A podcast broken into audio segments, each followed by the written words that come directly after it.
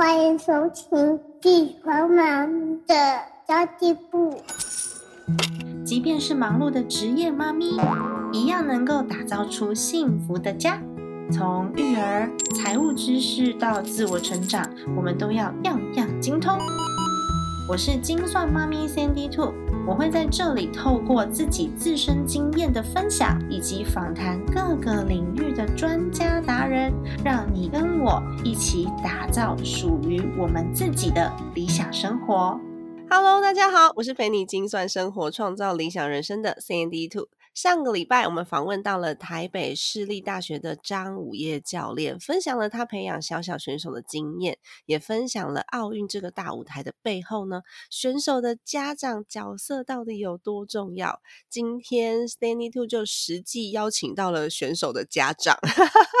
我们的老朋友斜杠创业妈咪 Organizing for Freedom 的 Lilian 来实际分享培养运动选手妈咪的心得。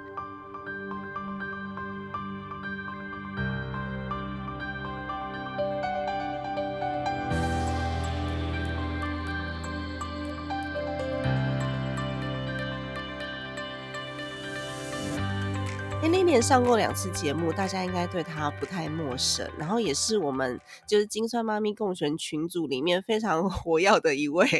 她今天呢，第一次是来跟我们谈居家整理心法，然后一次是谈斜杠创业嘛。但是其实他这么努力的创业，认真的赚钱背后的原因，居然是因为要支持孩子的运动天赋，孩子是位运动员呢。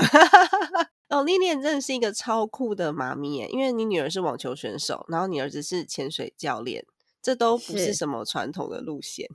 对你为什么会 会这么就就这么勇敢去支持他们的兴趣？嗯，一般家长可能都会担心，但是你其实是全力支持的。嗯嗯，我觉得全力支持是回溯到我小时候，呃，小我我其实我父母亲小时候其实算呃小学阶段是很栽培我，就是嗯呃我学了钢琴，学了画画，学了书法之类的东西。然后我比一般孩子要幸运，不管老师派我参加什么书法比赛或者是画画比赛，我都一定会得奖回来。所以小的时候，老师就很希望我去念美术美术班，他觉得我是可以做这嗯件事。可是你也知道，是小时候栽培培养归培养，但是到了国中的时候，就是很多事情是要放掉的。哦，对啊，因为家长都会觉得说要开始要念书了，那时候高中也要考，大学要考。我的年龄的 大学录取率只有二三十的的的年代，嗯所以呃，嗯到那时候呃，我就是放弃了美术这件事。然后到了考大学哦的时候，其实我很想念室内设计，但是嗯，又被放弃掉。所以在当后来当妈妈的时候，我发我我就会让孩子，就是他们在国外都是都是全，其实都是很多体能活动啊，就是从小四岁多，哦啊。他们在国外就是都是念外侨学校，就是在，因为我之前在卡哦。达，卡达其实有很多，其实百分之九十都嗯。是外侨嘛，那有有某一个某一个部分的的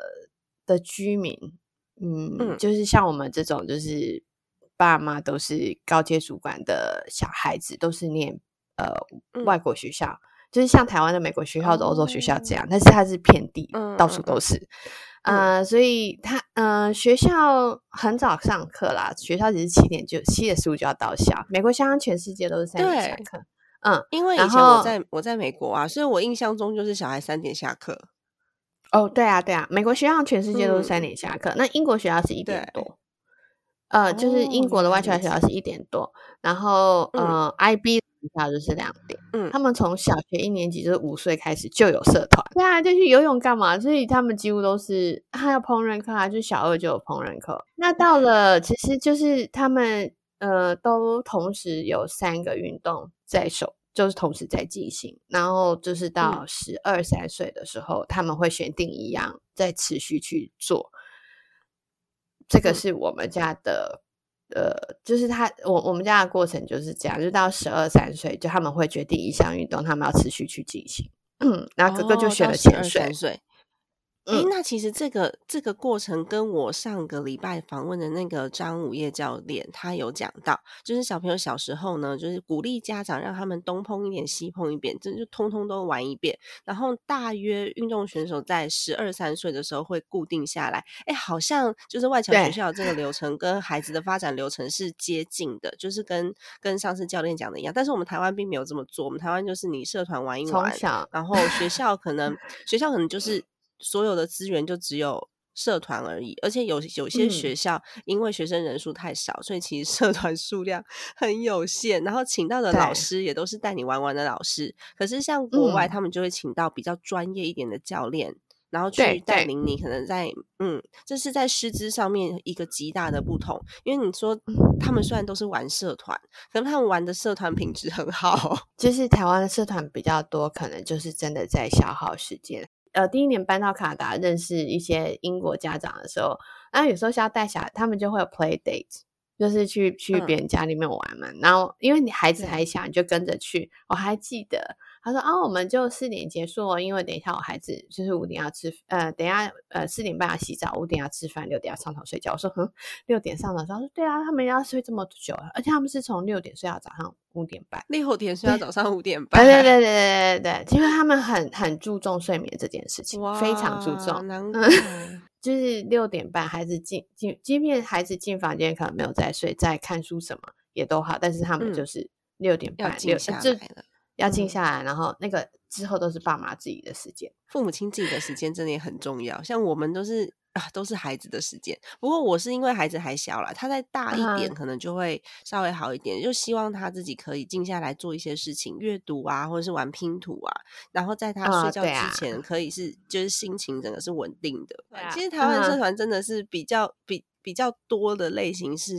真的是消耗时间，它师资审核上可能没有这么样的专业跟严格。不过这也是大环境的关系，因为我们大环境就没嗯有很注重才艺或是运动，所以这方面的人才的确他们的职业选择会比较少，那当然人数也会比较少。我们就不可能在孩子小时候就请到什么专业教练，因为根本就没有这样子的人呐、他们没有就业 其其实应该是说环境。应该说有，嗯只是我觉得越专呃，我我觉得呃，要尊重专业这件事情，第一个表现的方式就是付出相等、同等、同价值的费用。但是很多哦家长觉得，在小时候，孩子这么小的时候，他们不愿意负担就是专业教练的嗯费用。我我觉得，其实小嗯孩子越小，呃，我有一个概念啦，就是我我不知道这样对不对，可是这是这是我自己发现的。我觉得孩子越小，嗯你找的教练要越专业。可是那个专业不是说哦，他是带过什么职业大大大咖的选手，或者是职嗯。业大咖的球员，不是？是这个这个教练他的专业程度必须，他很懂得幼儿心理心理，他懂得引导孩子，然后嗯。在引导的过程中，他还能让孩子学，就是学到这个这项运动的一些技巧啊、技能啊，然后让他保嗯。持兴趣，这件事情很重要。嗯哼，因为如果嗯说这个专专项专业专项教练他不懂得引导孩子，然后让孩子保持兴趣，其实后面都不用讲。有什么幼儿教育、幼儿心理、幼儿运动对对对教育这一类的，嗯这一块这这个部分反而是我觉得专业教练自己可能会多多少少要需要去涉略，然后去加强，而不是说，哎，嗯我我我很专业，可是其实都没人懂我，这样好像也不太对。哦，对，这跟我们在工作的 是，我跟这跟我们在上班是一样的，就是我的技术上面很专业，可是如果我的沟通是有问题的，我还是没有嗯办法晋升。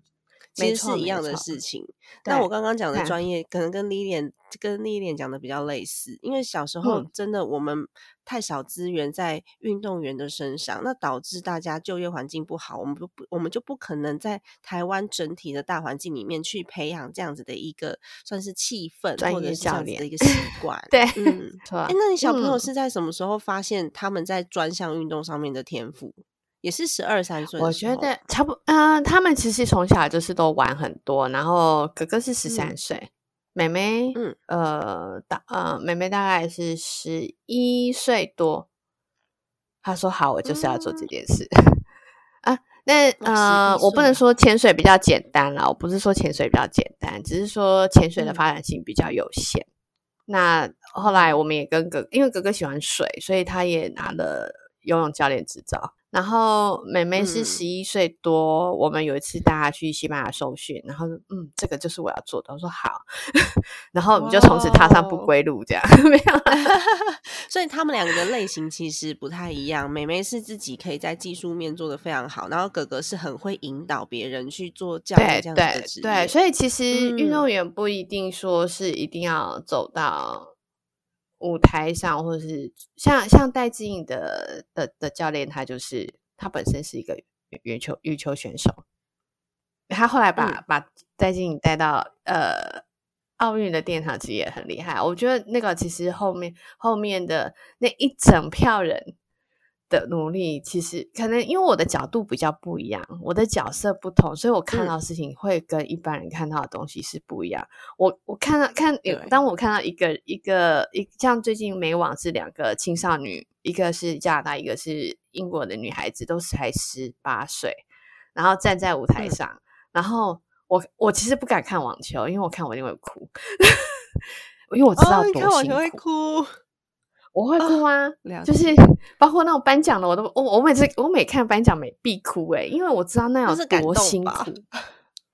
嗯，嗯，没有，就是你知道那个过程可能我们没有办法理解。我觉得现在是我最辛我们最辛苦的时候，因为像刚刚我在跟 Cindy Cindy 树要我们要录音之前，我说哎等我一下，我再跟我嗯女儿讲好啊，因为她她她那边是晚上。要半夜，然嗯后我是要起床，所以嗯我其实都会很第一个很早起床，本来就是我的生理时钟。再来就是我要跟他说话，呃，嗯一个孩子这么小，自己自己飞，然后自己面对所有的事情。最近印象比较深刻的是，因为他其实伤他受伤很长一段时间，然后、嗯呃那个过程也很辛苦，呃反正运动员好像没有不辛苦的时候。然后呃他在欧洲在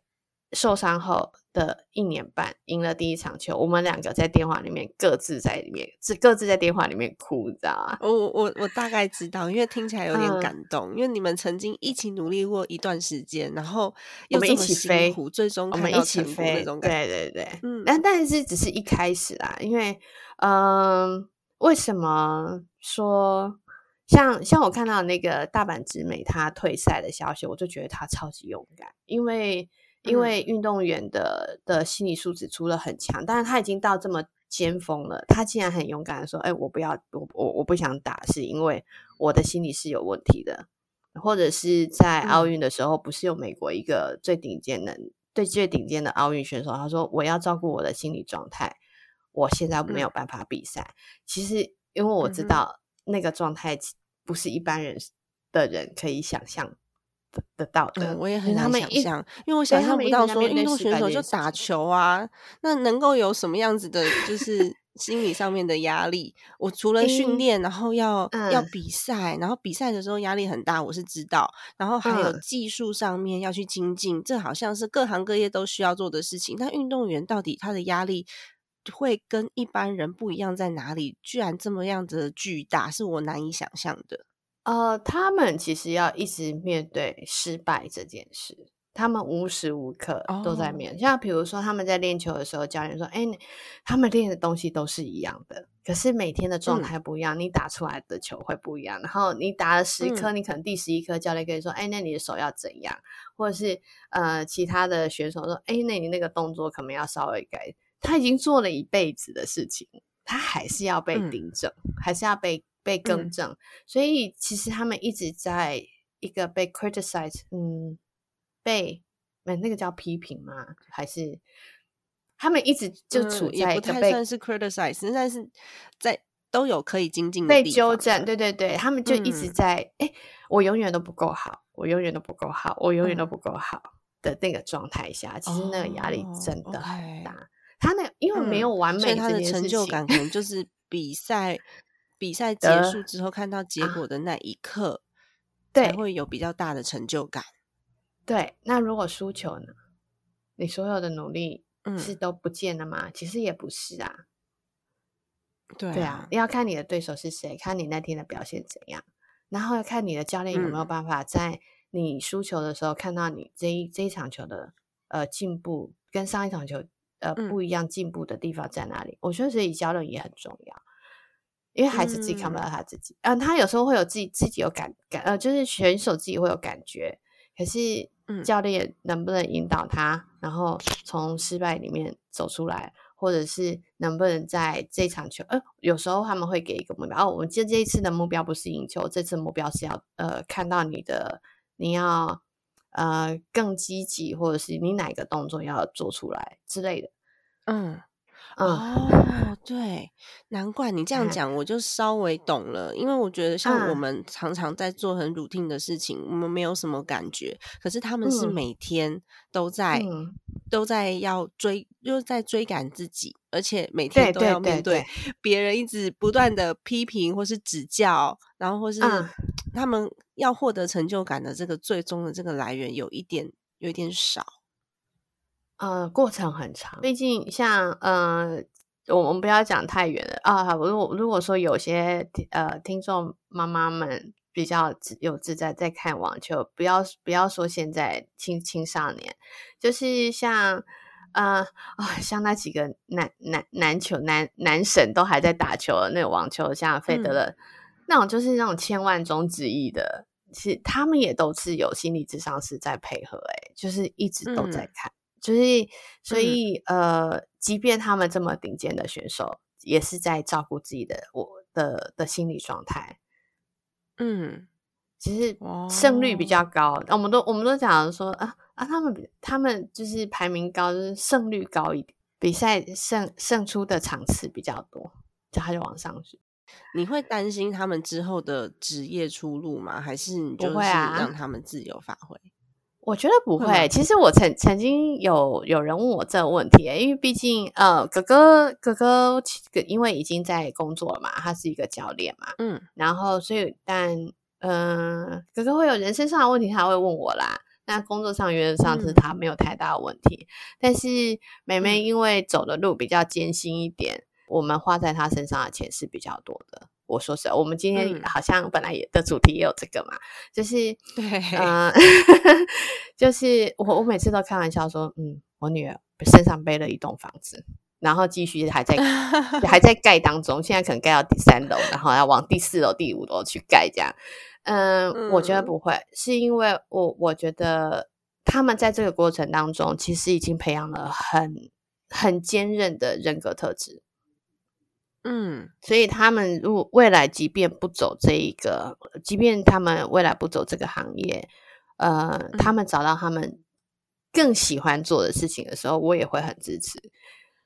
哦，因为他放弃了这件事情，也不，他还是我的小孩嘛，所以我啊我支持他，啊我支持他做这件事情，无怨无悔，然后嗯。全力支持，包括现在创业所有的事情，其实就是因为他是我的小孩，我很爱他，所以我做这件事啊。那他不嗯做这件事情的时候，他还是我的小孩，我还是要去支持他。所以，所以这件事情没有什么好好。哎，很多人说，嗯哎、那可是他他你们花这么多人在他身上，那没有没有得到，他没有走职业，或是没有走，因为走职业表示他有可能就是他的奖金收入会一下子很高，可能我一下子就回本。嗯很多人就这样讲。我说我投我我支持他做这件事情，是因为我爱他，不是因为我投资他，那是两回事。很嗯。多人会，很多家长都会逼迫孩子去，就是去做他们已经不喜欢做的事情，不是说他原本不喜欢，哦。是他已经不喜欢的事。所以我很开心你找我讲，对嗯。我很开心你找我讲这一集，因为我可不可以把这些事情讲出来，让让更嗯。多人知道说，哎，你你支持孩子做一件事情，是因为你爱他，而不是你在投资他，那是不对的。错，做嗯父母的到最后就是希望孩子这一辈子可以开心。那你为什么要去要去逼迫他做不开心的事？那不是我们的终极目标。终极目标是要让孩子他自己自己活得很舒心、很开心，他找到他自己喜欢的事情，然后他可能嗯成就了他的家庭，或者他有一个美好的未来。不是让嗯他去投资他之后，让他去比赛，然后赢赢奖金回来的，读什么呃很厉害的硕士、博士，然后之后当医生、当律师，然后去赚钱回来的。其实不是这个很多嘛，哈。嗯对啊，而且而且，我觉得就是在这个过程当中，其实像我不是，就是我也会，比如说他有问题的时候，我我我们家妹他们两个也就是在工作上或是职场，对啦，因为对妹妹来讲，她也是在工作。我们从小就给他一个观念，就是说，你一一旦你要走这个这一呃网球这条路，你的老板就是你嗯爸爸，因为你爸爸投你爸爸你爸爸出钱嘛，所以他是你的老板，嗯 所以你要记得你要把工作做好。我们会给他这个对观念，然后就是说，呃，在在这个过程中，他如果跟他的团队、他的教练有什么样的状况，我其实会教他怎么跟教练沟通。然后他遇到什么样的状况，我会说，哎，那呃，他会问我说，妈，你会怎么？你觉得要怎么办？然后我会教他方嗯法。所以他在十呃，我们回台湾那一九年的时候，其实他回来台，先他先回来台湾一个月，然后他觉得，嗯，他想要再去试试，去国外试试看。我说好，那你嗯自己去，你自己找教练。所以后来他飞出去那一个月，他自己找教练，他自己跟教练谈，他然后他谈完所有的的的事情之后，他就问教练说：“哎、那个费用是多少？”然后他就他就、嗯我只我只接我只需要决定一件事情，那个费用是不是我可以负担的？我就说：“哎、这个嗯嗯好像有点贵。”他说他就会再回去跟教练谈说：“嗯，这个费用可能不是我妈妈可以负担的，那还有没有别的方法嗯，？”真的耶，好像栽培孩子成为职业的选手，那个花费听说蛮可观的。像你刚刚讲哎的，是啊，除了要盖房子还要运 动心理师，然后运动营养师。营养师到到目前，呃，他是呃，他的营养师现在是在他的训练费里面，但是就是嗯当他们去比赛，当他去比赛的时候，教练的食呃食住行都是我们要负担，就是我们要再付额外付一个教练的费用是选手要负担的。是因为带教他练等于们是不是要出差啊，到处去所以公道去？哦，他们是不是要全世界到处去比赛？对我，但现在现在他现在是只跑欧洲啦，因为 欧洲比赛就很多了，就也不用嗯，呃不用跑到美国之类去的这样。是要打积分，对不对？对啊，对啊，对啊，哦很辛苦，我还是有一分很辛苦 打分，然后还要保持分数。哎，你今年那比如说你去年赢的，今年就要保分了。那你今年今年如果去年赢了，然后观的诶啊、是蛮可观的。比赛的安排要很也也要有很精准。但是因为他嗯伤愈之后才开始比赛半年，所以还在调整的阶段当中。嗯，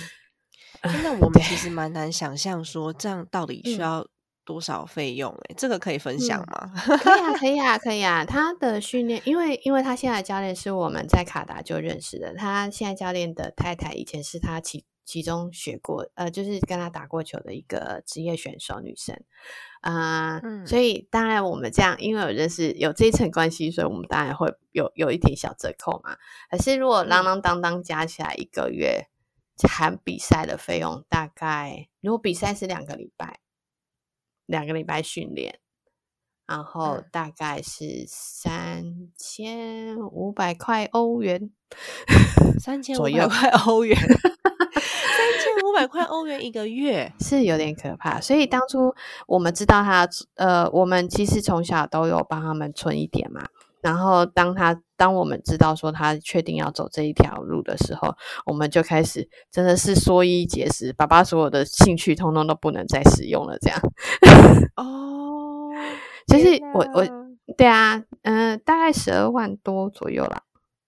一个月，嗯，嗯嗯，大概十二万。嗯，那也还不包含他要买鞋子、买衣服，嗯 买鞋呃衣服倒还好，买鞋、球线、穿线，嗯，然后嗯看治疗师、嗯按摩师，这个没有算进去哦一。些日常花费啦。啊，这个都有算里面，日常花费我是算在里面的。哦日常花费我已经算在里面了，但是就是球像嗯穿线啊，然后买买，因为鞋子耗费损耗很高，然后嗯，线耗费损损耗很高，然后呃，然后要穿鞋子应该也是。鞋子欧洲买其实比台湾便宜一点，所以我都是欧洲直接订，然后送到他那。那家长会不会有什么，比如说家长的互助会啊之类的，然后可以一起嗯共同使用一个教练，或是使用一个资源，这这一类呃的。嗯，共同使用没有共同使用教练这件事，因为各自还是要各自负责各自的啊。但是有可能会嗯是、呃呃比赛的时候会找几个选手，就是类似同等等就是程度的选手一起出去比赛。那你这样子可以分担，就是可以分摊教练的费用。但是到某一个层级的时候，你有对你到某个程度的时候，你又不能做这件事情，因为教练要很专心的看你照顾，不是照顾你，就是要很专，就是别人说在比赛的时候，他是这个教练是必须要专心跟这个选手在一起。嗯。嗯，所以呃，在某个程度、某个阶段是需要的。对，我都说教练跟选手很像夫妻耶。那那就是那个相处的模式，你知道他们就是真的几乎二十，不除了睡觉以外，几乎二十四小时都在一起。嗯，真的。然后很清楚选手的心理状态跟需求。然后女女生其实也比较 sensitive，比较敏感。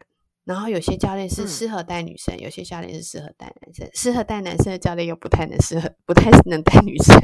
因为那个心理层面的的东西不太一样。哎，那你刚刚讲一个月大概十几万嘛？十二。当你知道他要走职业，然后有可能有这些费用的时候，嗯，你在财务上面怎么准备啊？呃，第一个就是我们从我们不是都他们从小就会存一小笔钱嘛。就是一点一点嘛，对。然后等我们呃到他，我们确定他要做这件事情的是前一年，就是他开始打球的那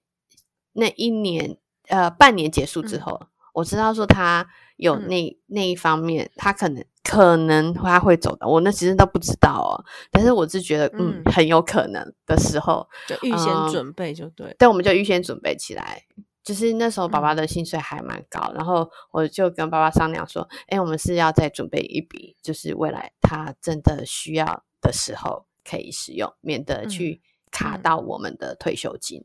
嗯，所以他是有，就像呃，Sandy Two 一直在强调专款专用这件事情，其实我们就是有一笔是让他专门使用。费用，然后因为那时候爸爸还在工作嘛，所以他平常他那时候在西班牙训练费，我们当然就是每个月爸爸资助，然后另外我们还在准准备再存一笔相等的相同金额的呃准备金，是 以防万一的时候，他真的走到那一条路了。那如果他没走到那条路，那我们就自己用。结果他就真的走到那条路，结果现在那那那笔费用就是，嗯，就是现在他在使用的费用。哦，了解。你是用什么样子的工具？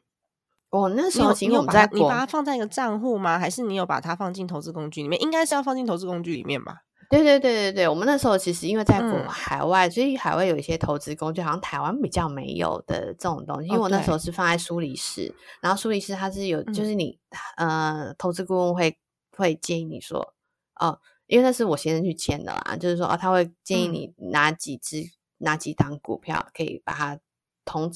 变成你的自己的投资组合，然后我们一直没去动它，然后发现啊不错，绩效还蛮好的。对，所以我记得你好像有提过是 ETF，对不对？类似，可是你是自己选。嗯，对。然后我每个月就是包，它是用保险包吗？还是用？它是它是 under，它是在。呃，人寿下，可是他是完全没有任何的什么费用之类的。我我其实也不是很清楚那样，但是就是我觉得就是那种你就是傻傻的存，然后就傻傻的有钱出来的。对，那现在现在其实那笔钱够不够？够够够，其实还够还够好几年啦，还行啊，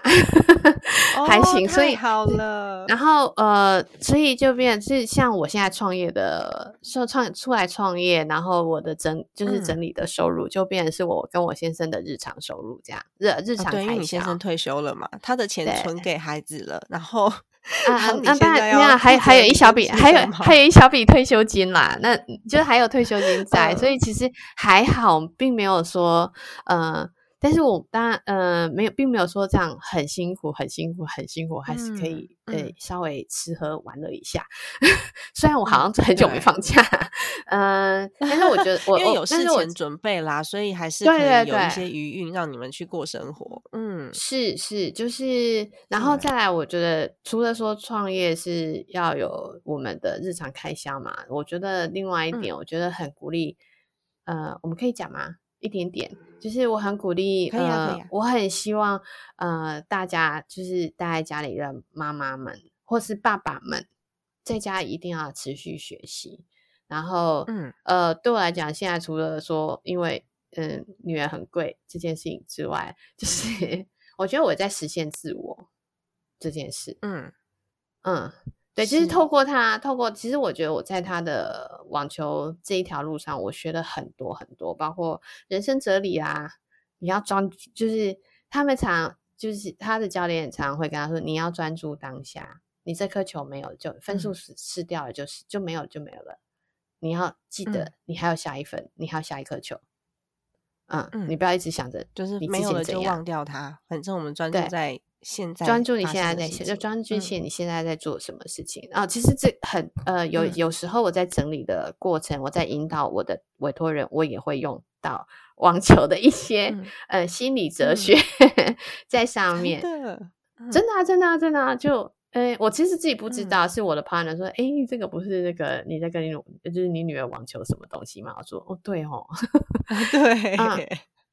会会会，嗯呃，就是呃，其实我我都觉得，就是不要不要觉得说啊，自己待在家里面，然后没有收入了。可是我都说，其实因为因为我待在家里，所以其实我可以我成为更好的自己。然后也因为嗯待在家里，所以你可以学，你在你可以学习，就是在网现在网络很方便，你可以在你可以学习很多事情。当你有一天准备好了，就是孩子大了。嗯然后就也就可以，你就有一技之长，要出做自己喜欢做的事情。那其实你是没有任嗯何哼顾虑的，因为我这样上次嗯在、在我们那个那个群组里面，那个赖群组不是有嗯人说，哎、有一个妈妈说要找什么什么，然后我给她的建议就是，你要不要先看看你会什么？不要只是找什么那种打工的，那你有没有？你后来你也回这件事，我也有回，因为丽丽讲的是我们的那个共学的赖群组，也欢迎大家参加啦。就里面大概有现在有快五百多个人吧，在里面我500们会互相的聊天，给予支嗯援。那上次那个嗯妈妈她的问题就是她因为。呃，想要在家里面找一份自己的自己的事业工作，可是他不知道从何开始。那当然，我嗯们也都会鼓励大家，是你从你身边现在现有的能力，然后现有的人脉、现有的资金，我们去往外扩散，这样才不会去呃投入一个连你自己都不熟悉的产业，它成功率是很低的。所以那时候我们就有讨论到这一点。刚刚丽莲讲的很重要，诶，我如果在育儿的期间，孩子还没长大这个期间，我没有持续学习的话，到孩子可以单飞上上学了，甚至他们都长大了，像丽莲孩子十几岁、二十岁长大了，离开家了之后，你就会觉得突然间你什么都没了，你很孤单，然后也不知道我自己可以做些什么，就是失去前进的动力，然后也失去了一些算是生存的技能跟社会的连接，所以一定要在我孩孩子还小的时候，我边陪伴他，然后我边学习，边培养自己的技能，孩子也会看到爸爸妈妈很喜欢学习，像我儿子就是。我儿子就会看到妈妈、爸爸就是一直不断的在，有的在，有的时候在上课，有的时候在念书。我儿子自己就会非常有兴趣，他也会喜欢念书，所以他一天起码要念个五六本书，然后念书的时候是非常专注的，所以其实是有非常综非常多综合性的好处。那时候是我们给他的一个这样的建议，那是 Lilian 开的第一炮。觉 得不有不是呃，应该是说，我觉得你在家庭里面还是可以当，还可以还是可以有自我，而不是说，对。当然，因为当然我知道说我们的社会是给给妈妈或是给妈妈很大的期望，但是嗯，我们当个六十分的妈妈就好了，真的当个六十分的对妈，妈，当个六十分的妈妈，就行了我们其实，但是我们还是在孩子的心里面还是一百分的妈妈，因为不管怎么样，孩子都是啊爱你。嗯，然后对刚刚我觉得丽莲讲的一点蛮重要的，我们就是支持孩子的兴趣，不管他怎么样，他是我他就是我的孩子。所以其实我很不喜欢有的家长或是阿公阿妈会跟小朋友讲说，你再怎么样，我就不喜欢你喽。啊，我很我很不喜欢这句话，我非常不喜啊欢这句话。我我儿子再怎么皮，我都会跟他说：“你现在做这件事情让妈妈觉得很不高兴，但是你不嗯管做什嗯么，妈妈都爱你。不过这件嗯事情嗯是不对的，你要把它分开啊，对 对要把它对分开，不是说哎、你你不吃饭我就不爱你了。我最近跟一个朋友在讨论，呃，就是美美国公开赛两位青少年冠，呃就是冠军跟亚军这件事情嘛。然后通常冠嗯亚军都要上台说话，然后他们就表现的很落落大方。然后我嗯朋友就截图给我，我说我不敢看，我怕我会哭。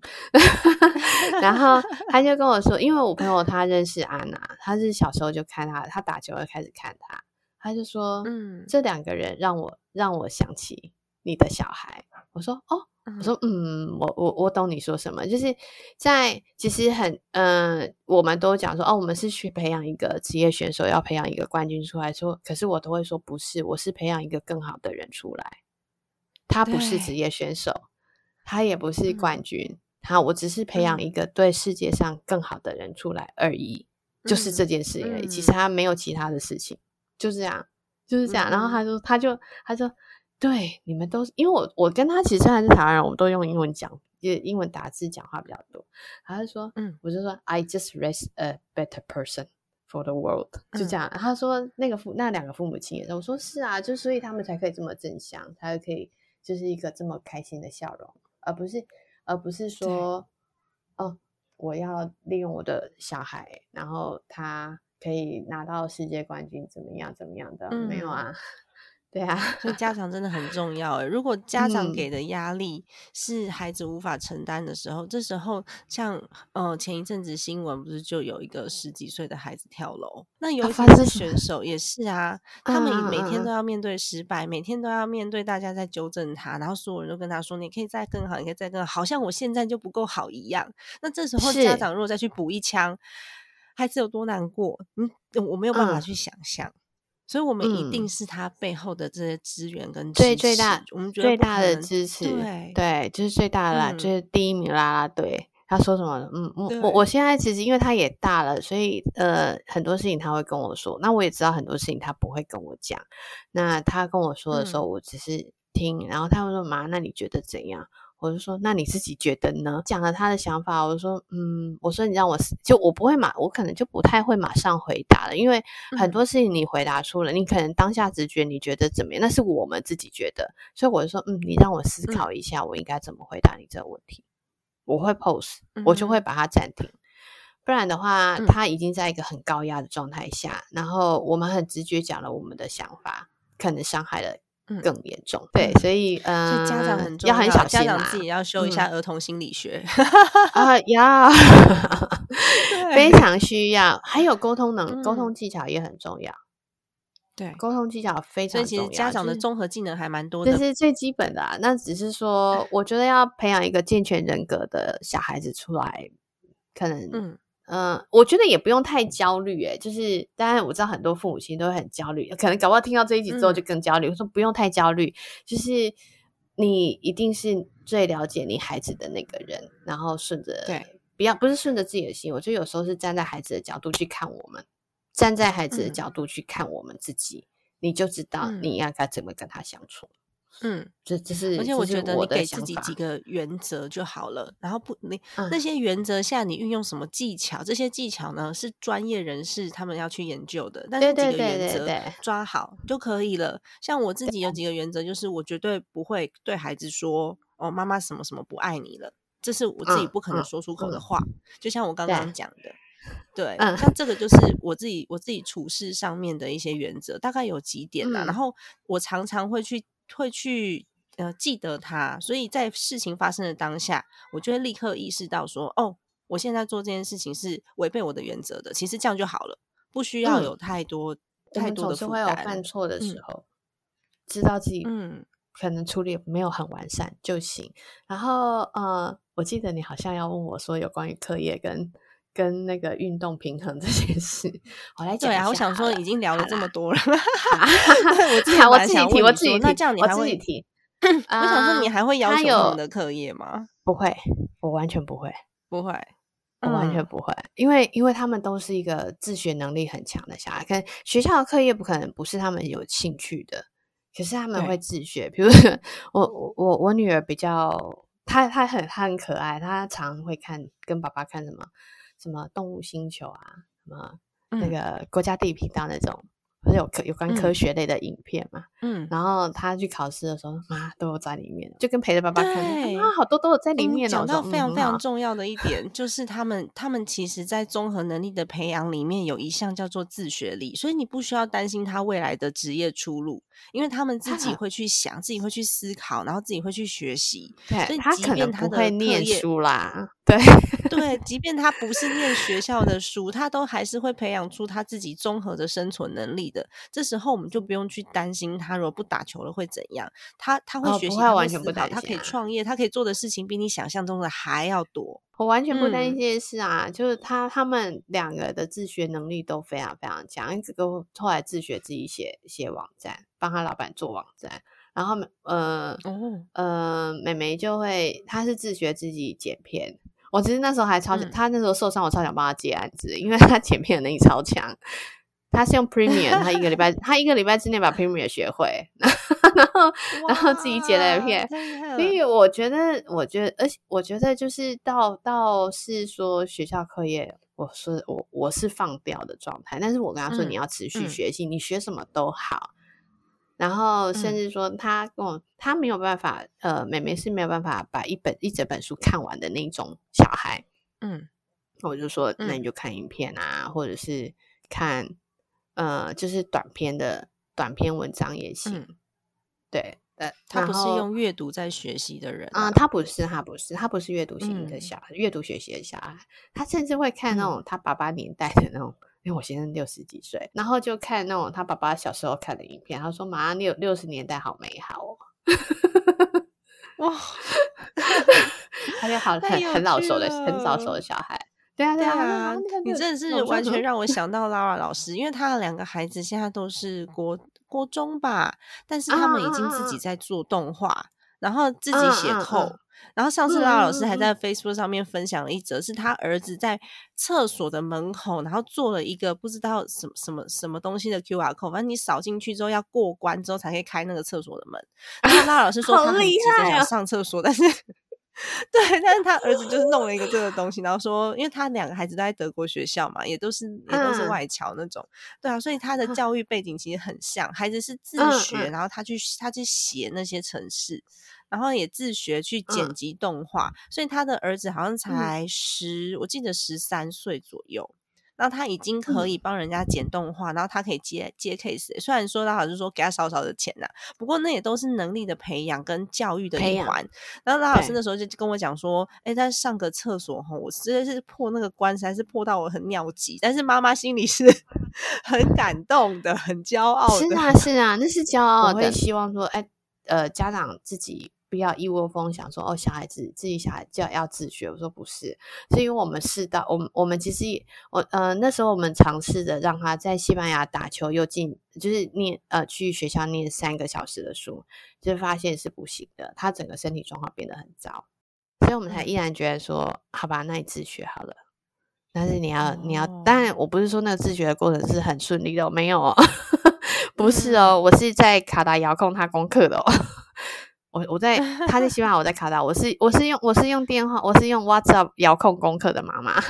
我那功课交了没？因为没交，我会知道。然后因为我说我有嗯说我的后台，呃，我原则嗯上不进去，但是我说你不要让嗯老师跟我说你功课没交，当然有没交的时候啦，那你就要一直比一直叮咛他做这件事情。所以，呃，自学很难，爸妈嗯呃不要轻易尝试。但是我觉得可以，可是可是我觉得在制度内也也会找也会有呃，也可以找到适合自己孩子的事情。我觉得很多事情要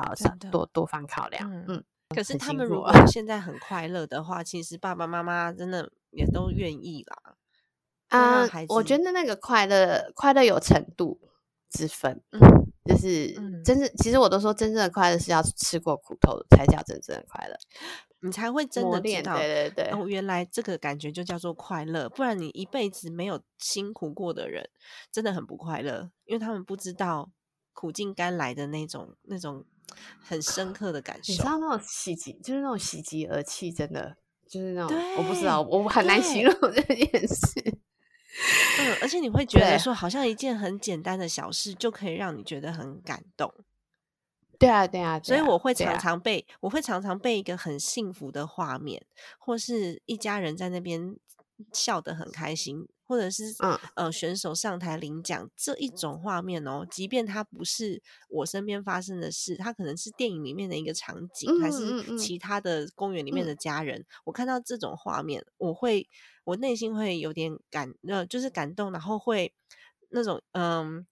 情绪很澎湃，想要哭，那种感觉是嗯很幸福嗯的，很嗯嗯嗯快乐的。我不知道 Lilian 就是对就是这种感受对吧？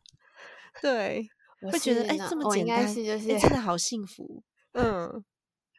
嗯，会啊。对呀然后其实常常我看到台上的运动员了，你知道，我就想啊，天啊，这这对呃他的父母亲后面的团队好辛苦啊！我只是想到的是这个，嗯，就是要我其实我们就是不一不一，就是我的角色不同，然后嗯，没错，孩子辛就是台上那个人很辛苦，然后他背后的嗯。人其实也算也是辛苦，可是那个辛苦是你我们知道说我们的目标是一样的，所以是有点像是啊我们一起前进的那种感觉，哎、嗯，跟跟工作或者是跟跟其实创业都还蛮像的。刚刚你也有讲到，除了心理状态以外，然后你在费用上面，你知道一开始孩子还小的时候就帮他准备了一些他自己的梦想基金，然后在知道孩子有可能会成为运动员这条路上的时候，你又帮他再多存了一个基金，所以其实你都嗯是有提前在规划的。这件事情对家长来说很重要，你要知道你未来有可能哪一个洞里面需要花钱，它就是你的目标，然后你要知道可以花多少钱。所以丽莲刚刚讲说，诶，他存的那一笔钱，现在孩子还够用，大概可以用到几岁，其实是计算的出来的。那刚刚嗯有讲到培养孩子的部分，我真的觉得培养孩子的部分，大家重复听好吗？我真的很喜欢，很喜欢，就是有一些呃，像呃非正规、非正规教育管道出来的这些父母亲，他们会有一些非常呃不同于台湾教育的想法。这都是很值得我们来去参考的。像我自己的话，我虽然是正规教育体系出来的，但是我在国外待过一阵子，所以我对于新事物的接受度非常非常的高。然后我也希嗯望我的孩子将来不会在不会因为教育体制而扼杀了他们的他们的自由、他们的未来跟他们的思考的模式。尤其是我很讨厌那个填圈圈叉叉的，还有填填空 题的，有正确答案的这些东西，我是我真的很讨厌。对，因为我觉得世界上我我看到所有事情克漏字我都傻了。现在小时候不是写很多刻漏字吗？然后现在我在看刻漏字，嗯对这什么东西？嗯，嗯对，所以即便孩子填错，你可以告诉，你可以问他的是为什么你会写这个答案，啊那他会告诉你他是怎么想的，那个怎么想的才是重要的。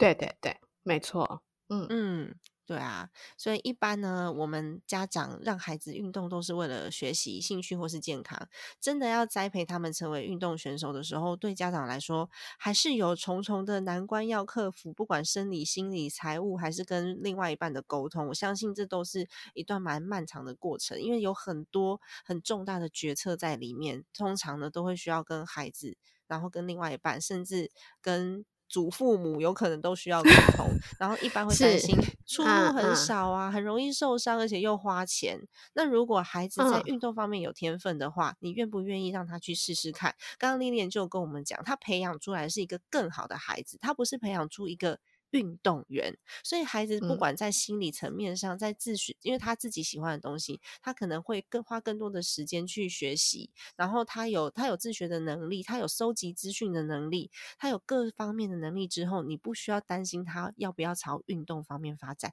因为他从任何的方向发展，即便他不是运动，他都会很优秀。所以我常常都会啊，就像刚刚丽莲讲，就是站到舞台上的那一刻，他们会最感谢父母亲的支持，会最感谢家人的鼓励。真的嗯是诶，帮助孩子也是我们享受过程当中这个喜悦，成为孩子最大的粉丝跟加油团。就是小朋友在努力的过程当中，长大的过程当中，对父母亲来说，对孩子来说，都是最大的安慰跟最棒的礼物了。今天谢谢丽丽、嗯，我再补充，就刚刚有一点就是，呃，自己家长可以，其实家长可以在孩子的成长过程中学到更多的人生哲理。其实我真的在我孩子身上学很多，真的很多。嗯我每次都会跟人家说，我说因为他们还有我先生，我就因为他们三个，我成为更好的自己。我才我每次都会这嗯样分享，对即便我待在家里面快二十嗯年，我还是很感谢他，